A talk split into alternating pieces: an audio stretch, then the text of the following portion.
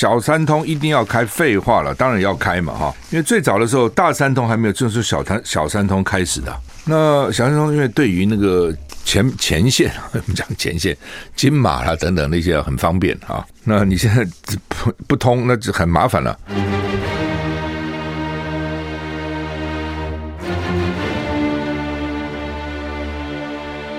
赵少康时间，吃喝玩乐骂，和我一起快意人生。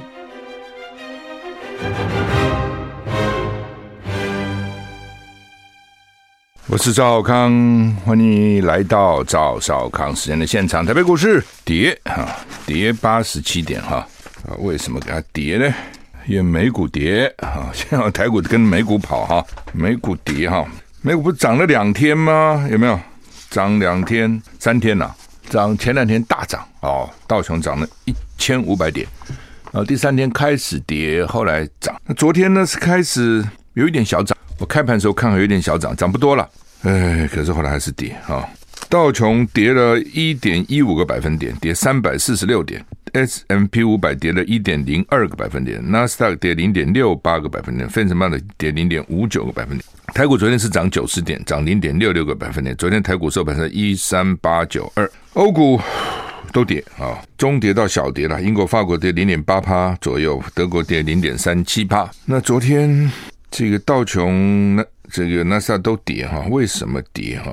反正就前两天涨太多了嘛。哦，大概未来的走势哈，大概到前前波涨啊，涨了差不多七八个百分点，大概就是这样哦，不会再涨。哦，我判断不会涨，然后跌，将来会再跌，到年底可能会再反弹一些哦，一些反弹上来，就跌跌跌，然后反弹上来，那到明年初可能再跌啊、哦，大概是这样哈、如果你要做短线，大概是这样做哈。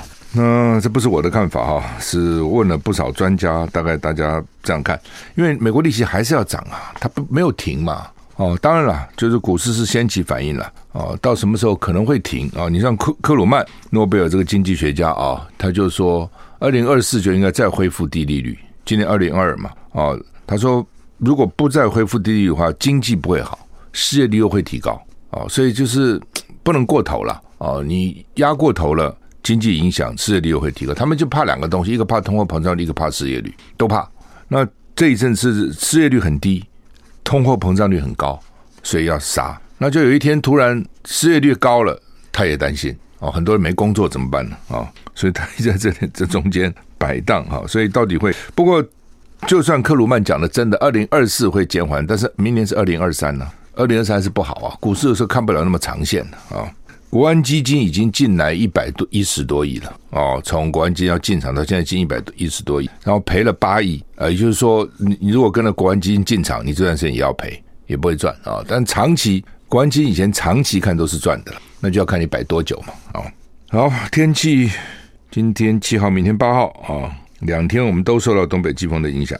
那、北北基二十四到二十八度，今天降雨距离百分之七十是高的，桃竹苗。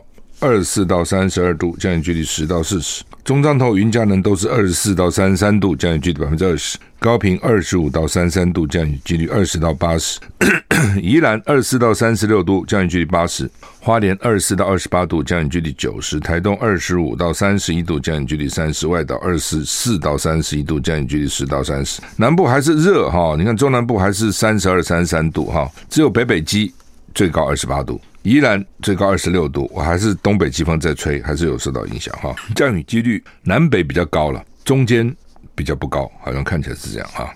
台东也不高，但是呢，宜兰花莲却是高的哈。那国庆连国庆连假的在担心，他说是先雨后干哦，这两天干冷空气会报到哈。那东北季风就夹带水汽增加嘛，所以迎风面降雨明显了，所以迎风面北部啦东。东北了啊，就就厉害哈。那北部温度下滑比较厉害，但是南部还好哈。礼拜天晚上到礼拜一有另外一股东北季风南下，国庆日白天起干冷空气南下，各地天气好转，气温渐降啊。所以双十连假是先湿后干，北台湾越晚越凉，各地早晚哈平地气温最低会降到十六度，诶，十六度蛮低的哈，十六度蛮低，降到十六度。你看之前三十六度。降到十六度，三十二降是少了二十度，我觉得是会有感觉的哈。这个要注意哈。甘比亚六十六个小孩死于肾损伤，因为有四款印度止咳糖浆，喝个止咳糖浆把肾都搞坏，搞什么鬼啊？WHO 警告甘比亚六十六个孩子死于急肾急性肾损伤，疑似跟印度药厂 Madden Pharmaceuticals 生产的四款咳嗽感冒糖浆有关。因为呢，这个药品受了污染了，可能流到全球。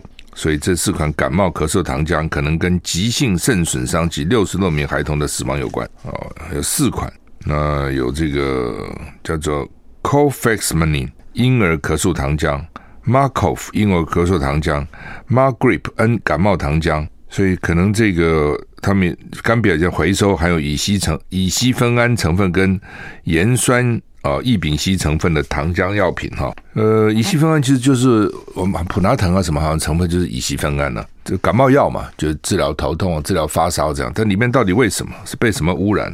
哦，主要的他们说判断呢，说大肠杆菌，大肠杆菌可能是造成急性肾衰竭爆发的可能原因。不过他们还在调查，还在调查哈。那可能这个跟甘比亚提提供的药品受到污染。但是呢，虽然它是销到甘比亚，但是也不排除这个药品会跑来跑去、跑来跑去哈。那制造商可能在其他产品中也使用了相同受污染的原料，流入国内或出口到国外哈。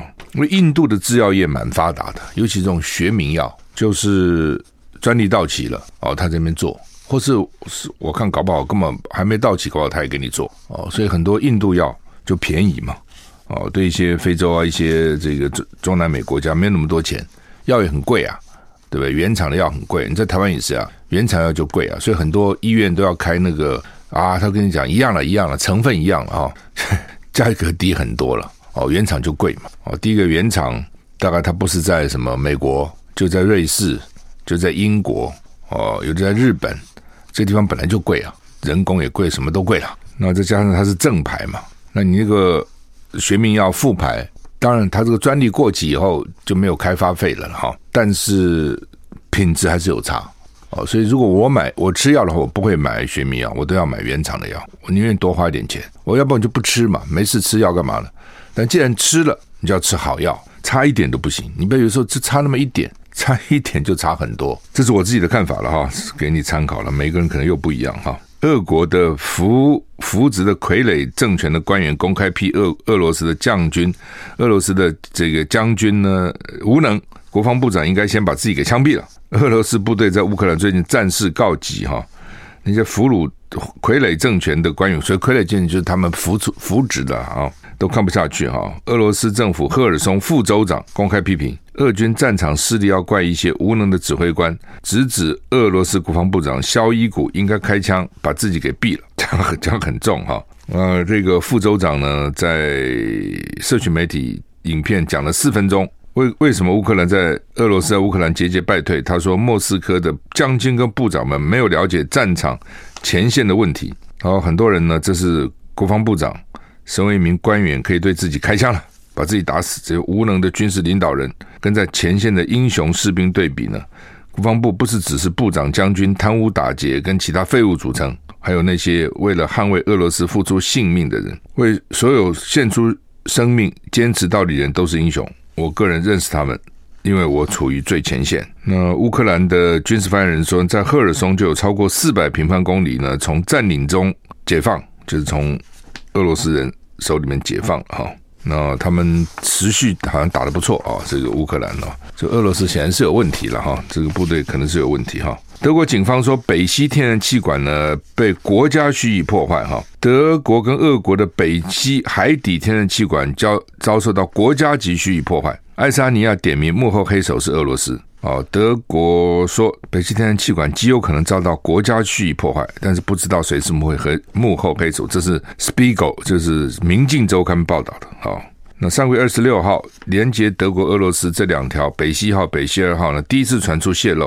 哦，所以冬天能源会让这欧洲这些国家陷入不安。哈，那海底电缆、离岸风力发电、液化天然接收站，目前目他说认为呢，以后都可能就成为攻击的目标。你既然能够把海底的这个北溪号、北溪号都破坏，那对其他的电力设施也可能会破坏。I like 103, I like radio. 我是赵少康，欢迎你回到赵少康时间的现场。季辛吉说：“哈，季辛吉，哎，真不简单，九十九岁，快一百岁哈。他是尼克森的外交的这个这个重臣了哈。如果你那个时候尼克森用他的时候，你说这两个人谁会会活比较长哈？好像是尼克森的，不管是身材啊各方面的哈。哎，但是尼克森早就死了，季辛吉还在啊，哦，还蛮活跃的。所以这个真的很难说，这个哈。”黄泉路上无老少哈，真的很难说。有些人呢，你看他凭什么病病殃殃的，没事到医院，没事到医院，拖拖拖，他活蛮长的。有看起来好好的哈，哇，很健康，通说不行就不行了。所以你怎么讲？哦，真的是人生真的很难说了哈，活就好好活吧哈。季辛吉说，俄罗斯战事失利二十大后，中国大陆将适度往美国倾斜哦。所以你看，就有很多不同的看法了。那美国，如果我们将军就讲说不得了了。哦，二十大后呢，他对台湾就可能是采取这个武力。这我们这边也在讲啊，说那个二十大后不要不要干预台湾的民主发展啊。苏起说，未来五到十年是老共打台湾的可能的这个这个时间。那季新吉说不会啊，中国会适度往美国倾斜。哎，那如果往美国倾斜，那理论上不会打台湾嘛，对不对？那美国一直警告他，你不要打他，不要打他。那他往美国倾斜，那不稍微尊重美国的意思吗？啊，所以到底会怎么样？不知道啊。那他就说呢，说主要呢，季辛吉说，俄罗斯战事失利呢，中共二十大之后呢，会适度往美国倾斜。哈，他说主要呢，这个老共对俄罗斯呢还是不错的哦，给他一张空白支票，其实也没有，他给他什么空白支票呢？嗯，季辛吉说，中美紧张最早可能在十一月的印尼二十国集团峰会见到缓和，习近平跟拜登预料将会见面啊，这东西就这样了，见面三分情哦，往日美好的回忆都会浮现在脑海，什 什么意思？他们两个在一起旅行过很多次啊，拜登跟习近平在一起不搞了七八次啊？我问你们，你跟几个朋友一辈子一起旅行过很多次啊，或者在一起长谈很多次？我看都不多，真的啊。那 拜登跟习近平在一起蛮多次的，而且还在一起旅行。那其实哦，人一旅行，很多毛病都跑出来了。所以很多那种男女男女年轻情侣哈，所以一起去旅行回来就分手了，很多就这样。因为你平常看不出来啊，一旅行你生活都在一起了嘛，对方有什么毛病、什么古怪的地方、什么反正他们都出来了，所以一起旅行还不错。哦，如果一起旅行能够表那个处的还不错，就表示还能够在一起哈。那很多真的都不知道，后来后来就结了婚了，结了婚就发觉，回来会发觉怎么这个也看不顺眼，那个也看不顺眼，这个也不习惯，那个不习惯啊。台湾到现在，我那天查了一下啊，离婚大概两百万对，离婚的人光从二零零零年到二零二一年就离了一百二十万对，就是两百四十万人，你自己算算看比率。你的成人也没多少啊，你把老的小的扣掉，就那么一千多万人呐、啊，两百万的就是四百万呐、因为很多就是婚前搞不清楚到底怎么回事啊。就算你认识很久了，很多年了，那也就是白天可能在一起嘛，在时间也不是那么长。所以我讲这个什么意思，就是季辛吉跟呃，就是拜登跟习近平他们其实是有交情的啊，只是有的时候麻烦是说，你越有交情哈，有时候啊越要表态，这样不。就是你越有交情，人家越说你可能会跟他亲近嘛，你就要表示我是反对他，我不受到我的这个，所以大夫无私交。虽然我们是有私交的，但是国家大政比较重要哦，我就是要对他强硬。然后就像美国那个贸易代表，对不对？呃，华人，对不对？他为什么要对老公特别强硬？他如果稍微松一点，哎，没那些议员一定讲你什么意思啊？因为你同情他吗？哦，所以你越是你越是这个。人家可能会怀疑，你就要越表示强硬啊，就这个道理哈。所以呢，这个拜登上来以后呢，对美国、对中国并没有松手哦。川普做了很多事情，他也不敢放放放手。他如果放松的话，就就可能会讲。你看看，早就讲他跟习近平关系不错，果然你看看哈。但是呢，一见面以后，这东西就。人见面三分情啊，总会想到以前啊，大家还是有一定的交情啊，等等等等。所以为什么这些政治领袖也好，不管什么什么了，都希望能够见到面。你比如做业务的，他也希望能够见到这个顾那个 buyer 的面呐、啊。光打电话能够卖卖成东西吗？当然见面呢、而且跟越高层见越好。你跟那底层见是根本没用的，他根本不能做决定嘛。你要跟这个 key person 能够做决定的人见，好，但是做决定人为什么要见你呢？那就看你的本事了。呃，所以见到就不一样了。所以基辛格说，哦，习近平跟拜登可能会在十一月的印尼二 G20 的峰会见到，一见面以后呢，就可能缓和一些。呃，另外呢，他说这个习近平可能会要避免西方阵营群起对抗俄罗斯的情况发生在中国大陆身上啊，哦。另外呢，中国大陆内部也会质疑啊。就内部也会说，你没事，你去打台湾干嘛呢？我觉得这是台湾最重要的是让大部大陆内部也反对啊。休息一下再回来。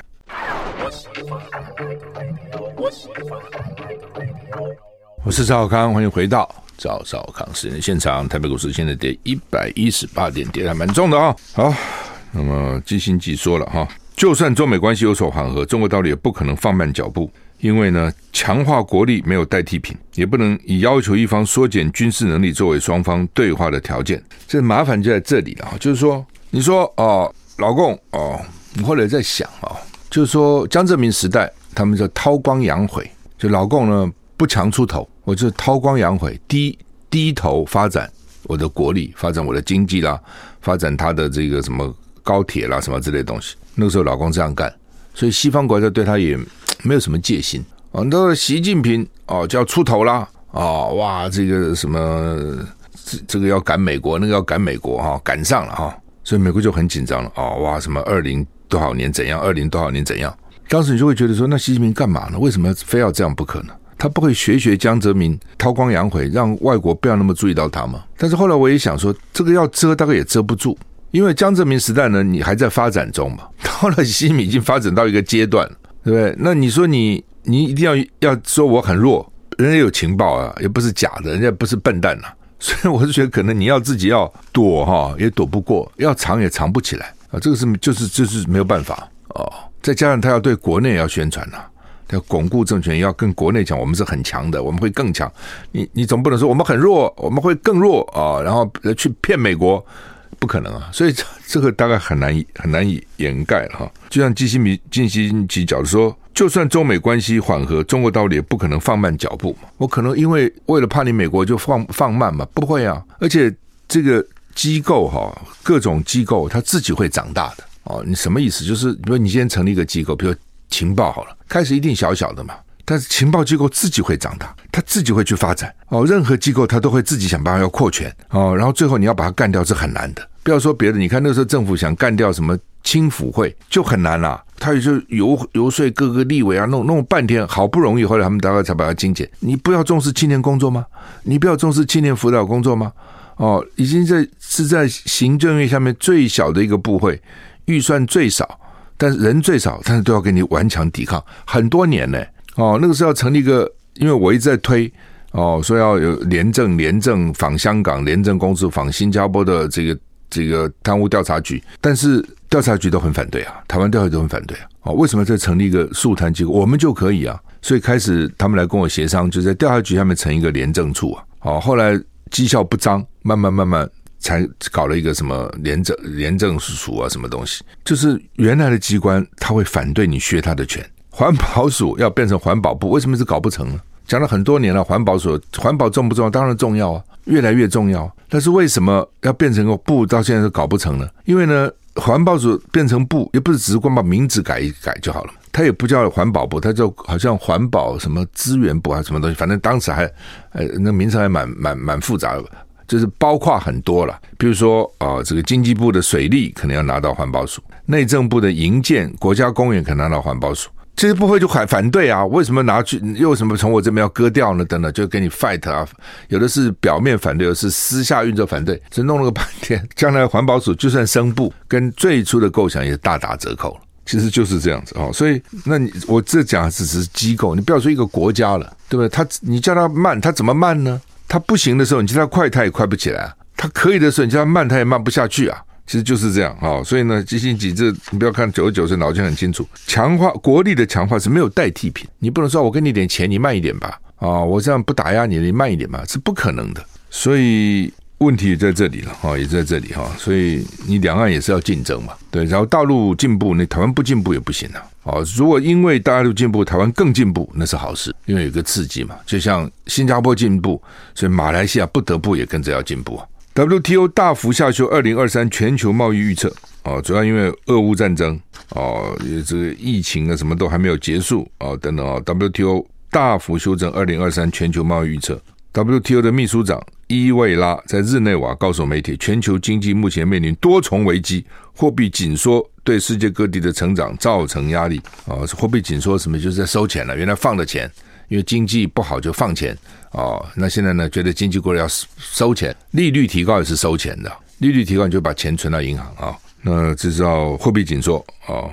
他们认为全球经济成长二点八，二零二三明年原来是三点二，现在下修到二点三，所以呢，就二零二明年会比今年更不好。今年 WTO 还认为全球二点八趴成长，明年只有二点三，而且原来是很乐观的哦，原来认为会有三点二趴，那么倒过来变成二点三趴，所以呢，WTO 的秘书长说呢，二零二三年的前景大为黯淡，大为黯淡。IMF 国际货币基金的专家说呢，今年会成长三点二，明年二点九。那经济了啊，但是呢，呃，贸易商品商品贸易呢，他们认为明年只成长一趴。四月呢，还认为是成长三点四趴，下修很厉害。那 WTO 说呢，欧洲能源价格飙涨，哦，预期将会压缩欧陆家庭的支出，提高制造业的成本，房市、车市、固定投资，在美国都会。受到打击，中国大陆还在新冠疫情跟制造业混乱当中，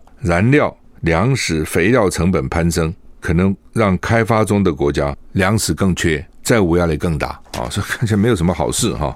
好，我们休息一下。I like 103, I like radio。我是赵少康。欢迎你回到赵少康时间现场。台北股市现在在一百二十七点哈。联合报头版头，邱泰山说小三通一定要开，废话了，当然要开嘛哈。因为最早的时候大三通还没有正式小三小三通开始的。那小三通因为对于那个前前线，我们讲前线金马啦等等那些很方便啊。那你现在不不通，那就很麻烦了啊。两岸要要要靠这个什么绕到绕回到台湾再走是很麻烦的哈。那邱泰山说，过年是个好时间点啊。那但是呢，陆客的自由行说航点还在沟通，因为现在飞机直飞好像只有五个地方、六个地方，很少了，不像以前哇，到大陆什么地方都有哈。现在几乎都没有了。大陆现在疫情其实不严重啊，我们比较严重。我们一天五万多人，五万多人还是报给你的数数字啊，不报给你的，搞不好又是一倍啊。我判断，如果说你你自己公布五万多一天，就差不多有十万了。哦，你这么多人染疫，现在台湾就是全世界染疫最多的地方。那大陆也没有啊。那当然，他因为坚壁清野，他搞这个清零了，他自己付出很大的代价。哦，到底清零对不对？哈，我觉得真的是值得好好的检讨了。但大陆就是这样，他要表示他这个社会主义的优越性。我们、你们、你们到处感染，我们就是不感染啊、哦！因为我们人这么多，感染起来得了吗？啊、哦，等等等等，我们感染给到经济付出代价更大啊、哦！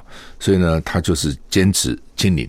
再加上要开二十大啦，等等等，还有各种政治的考量哈，所以经济影响非常大哈。那不管怎么样，就是说他得染疫人不多嘛，你比较多嘛，他怕你才对啊啊，就是不开哦。所以陆港澳都还不能适合他那个什么零加七，不搞那一套没有。十月十三不就要开始搞零加七了吗？啊，那小三通也是不开，这个也很怪啊。就是你你你既然国门都等于是开了，为什么小三通就是不开呢？啊，就是意识形态了。我觉得是意识形态，大家逼急了哈。我看那个金门、马祖、澎湖的县长都出来喊话嘛，啊，那所以他说要开啊，要找个时间点，什么你要开，我告诉你，每天都是好的时间点。你不开，每天都没有一个时间点是好的时间点啊。好，那么这是联合报的头版头了哈。中国时报的头版头是说呢，纽约时报说美国要把台湾变成巨大的武器库哈。它是一个另外一个小标题是说，美国官员说了，两岸如果开战，台湾需要有军火储备，撑到美军来援助啊。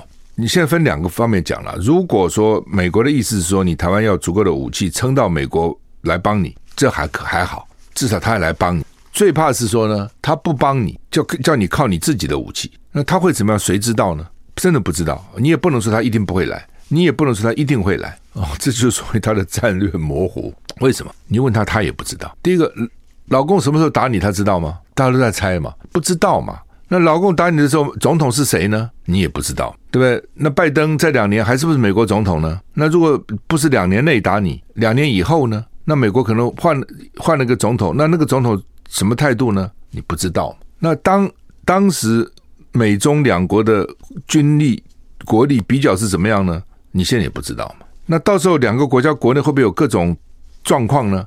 你也不知道，就是变数很多嘛。哦，各种状况都有嘛。所以你现在去讲。我觉得真的都是都是只是纸上谈兵讲讲而已了。如果他现在给你武器，因为他看乌克兰啊打起仗来呢，武器都没了，所以西方国家给他武器，那就从波兰啊，从他旁边那些国家进去。那台湾周边周边都是海啊，你怎么进来？老公一围，你我就进不来了。所以他们就是说，哦，所以我们要把给台湾新的武器，呃，给台湾武器呢，在在打之前就给他就有了哦。因为台湾的很有些武器是还新，有些武器是旧的。比如说我们的船就很旧，对不对？我们康定轮的三十几年，老共这几年就搞了一两百艘新的舰，其中一半就是神盾舰，我们想要的，我们一艘都没有。那现在老美的讲法又说，你也不需要这些东西，诶，都改变了，甚至呢叫我们买什么 F 十六，你也不需要这些东西，这什么意思呢？那我们需要什么呢？我们需要什么？老美看法是很残忍的，很残酷的哦，就是说这些东西。一打仗一开始被老共都摧毁了，这是我其实很早就讲，也是这样，没错。为什么呢？你说你有飞机，你飞机放在哪里啊？你不是放在空军基地里面吗？对不对？你要放在嘉花莲的嘉山基地里面吗？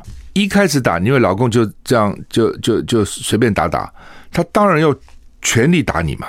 他把你重要的军事设施哦，你的什么什么雷达站，你的各种机场能够。打掉的，他就把你打掉了。尤其国，尤其军事嘛，你把你跑道炸掉，你飞机起不来了，对不对？要把你飞机炸掉很困难吗？飞机在飞空中很神勇啊，在地上它是什么都不是啊，不是这样吗？哦，龙困浅滩，龙困浅滩嘛，被犬欺着，狗都会欺你。龙很伟大，飞龙在天，哇，很厉害。在滩上它就完完了，不就这么简单嘛？那你飞机在地上能做什么？飞机在地上很脆弱的。他当然这个时候打你不会让你起飞嘛。好了，所以他一开始战争一打，集中飞弹啊，集中这个火力啊等等，把你重要的设施都给你炸光光哦。所以老美的意思说，你有这个干嘛呢？对不对？不需要这个，那他需要什么？就跟你讲所谓的不对称战争啊。所以不对称就是让你去死。我是赵少康，欢迎你回到赵少康时间的现场，台股。跌一百二十四点哈，大部分股都跌了哈，所以呢，美国要把台湾变成巨大的武器库了哈，到时候呢打起来哦，他现在呢叫你不要用传统的那种那种武器，不过他昨天又改口，他说哎，我们不完全反对了哈，因为有很多军火商也在骂，你知道吗？军火商想卖，你是不是光卖这些轻薄短小的，那么的大武器谁买呢哈？那他现在想搞的就是说呢，到最后打肉搏战你怎么办？哦，你现在都是重武器啊，他把你毁掉了以后，那你怎么办呢？你就没有了。所以呢，现在要搞的这种刺猬，你台湾是一个刺猬，是一个豪猪，人人都是刺猬，人人都是豪猪哦。老公上了岸上来以后呢，我们每一个都做豪猪，都做刺猬，把它戳死，把它刺死，意思是这样子，很惨啊。所以我讲实话了哈，你两岸这样的军力了，你打传统的战争哈，对称战争你也打不过，你对什么称呢？你根本不对称，你打不都不对称的你也打不过嘛。就是这样，你怎么打呢？对不对？但你这样一讲，他们说你要投降吗？奇怪了，为什么这样就投降呢？你不能有其他的方法吗？你看那个春春秋战国，很多时候那个弱国，他有想办法也可以存活很久啊。哦，有时候强国也不见得就就能够一直搞下去啊。所以呢，你除了战跟降之外，你还是有中间的路可以走嘛？不是只有战跟降嘛？那就要看你领导人的智慧嘛。哦，那你领导人天天就想去捅，那那怎么办呢？就像舒淇讲的。哦，书记说，未来五到十年是中共犯台的机会之窗，正在经过今天这个《中国时时报》的二版。哦，他说呢，这个这是美国军力转型的空窗期，美国军力在转型。哦，是美国比较脆弱的时候哈，就像那个什么很多动物哈，在那个蜕壳的时候是最脆弱的，有没有？在我在蜕壳的时候，你去弄它，它就毫无毫无躲都不不知道往哪里躲哈。那他认为说呢？蔡英文的华府游说团队在后背后烧火，因为我们常常这样讲，就是说美国要对台湾好，美国裴洛西要来，我们台湾怎么办呢？你也不能叫他不来啊。美国要对台湾好，你也不说你不要对台湾好啊。美国国会要通过台湾政策法，台湾也不能说你不要通过啊，对不对？你是什么意思呢？当然好，为什么不好呢？那老公你干嘛？你真的生气你找美国啊？你不要找台湾呐、啊？这是我们一般的讲法嘛，对不对？那舒淇的讲法是说呢，华府这些议员这什么热心，是因为蔡英文在后面烧火，蔡英文在后面烧火，什么意思呢？他去游说了，对吧？因为美国的公关公司蛮厉害的，游说团体也蛮厉害的哦，他们有各种关系，所以呢，你给他们钱，叫他们去游说，他们就游说了哦。选举的时候再捐钱给这些国会议员了。哦，他所以他的意思说，你不要去搞这个了嘛，对不对？美国如果真的对台就对台湾好，但你不要在后面点火煽风。那你以为北京都不知道吗？北京也会知道嘛。那他现在打美国打不过，就是找你台湾的麻烦，意思是这样哦，这是蛮麻烦的哦。你说叫蔡英文不去游说，我觉得很困难哦。那些发帕啦，那些独派团体也会去游说啊。五到十年哦，苏起一直很担心，就是说五到十年是是很紧张的哈、那美国要要把台湾这个建成这个军火库哈。那马英九说：“哈，不要用台湾国庆日了。哈，他这个蔡英文呢，中文也许不这样讲，英文是这样写的：台湾 National Day 啊，台湾 National Day 就台湾国庆日。他说你应该是 Republic China National Day，我们全民还是中华民国嘛。哦，只是因为呢，老共说他是中国，所以就变成了。”第一个台独人士本来就不想用中国，台独当然用台湾国，这是他意识形态。另外一点呢，也也不少人讲说，那中国老共拿去用了，全世界都认为他是中国，那你干嘛这个要拿中国出来？你也不不不承认嘛？但你到底还是没改名啊，对不对？那你的正式国名就是中华民国啊，而且呢，老共这其实很矛盾的。当你说要叫台湾的时候，他就说你要搞台独，他生气。你要叫中华民国的时候，他又不承认，对不对？老共也不承认，所以我常常讲说，你老共那么推崇孙中山，他建立了中华民国，你不承认。但是他就算不承认中华民国，至少他认为你只要喊中华民国，你还没想要独立，也 就对他来讲呢，他还是有差别的。你讲中华民国，他也不爽，但是呢，至少表示说你还心里面有中华民国。你说我都不要中华民国，我就要台湾，那你就是搞台湾国，那他就要动手，其实就是这样啊，所以。这个我们自己要要研判嘛，到底是怎么样？你也不可能让他满意，你也不需要什么都让他满意嘛。我干嘛要你满意呢？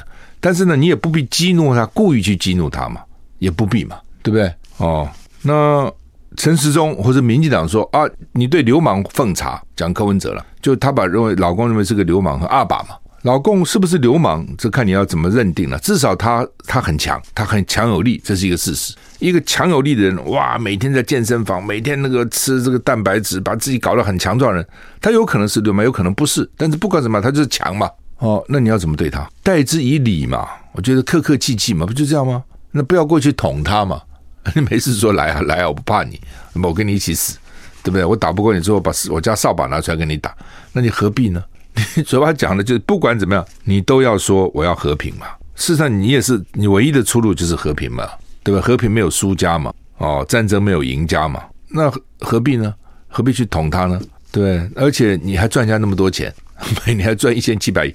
那你如果真的认为说他都靠你，你又那么讨厌他，那就不要给他赚不就好了吗？这逻辑很简单了。今天你一年赚他一千七百亿美金，你说他他为什么赚我那么多钱？是我帮助他，是我帮助他的哦。就像开餐厅人也可以讲啊，哦，我这高朋满座，我是赚很多钱，是我烧饭给你们吃，哎，没有我你们有饭吃吗？没有你们饿死了，是什么我赚你们钱？是我服务你们了，我造福你们了，我给你们饭吃啊，可以这样讲吗？当然可以啊，啊，但是 但是他还是顾客嘛，他还让你赚钱嘛，对不对？同样的，你现在讲法就是说，劳工需要我们，半导体需要我们呢，这个需要我们，那个需要我们呢。所以呢，虽然他赚我们，我们赚他一千七百亿，是靠我们的。那你又骂他是土匪，你又骂他是流氓，你又气他天天威胁你，那你干嘛还要帮助他呢？你不要卖他不就好吗？对，跟台积电下个命令，不可以再卖他半导体，不可以卖他晶片，统统不可以。一句话，到了就完了。那就这样做啊，比你们是增加国防武器不是好多了吗？那为什么不这样做呢？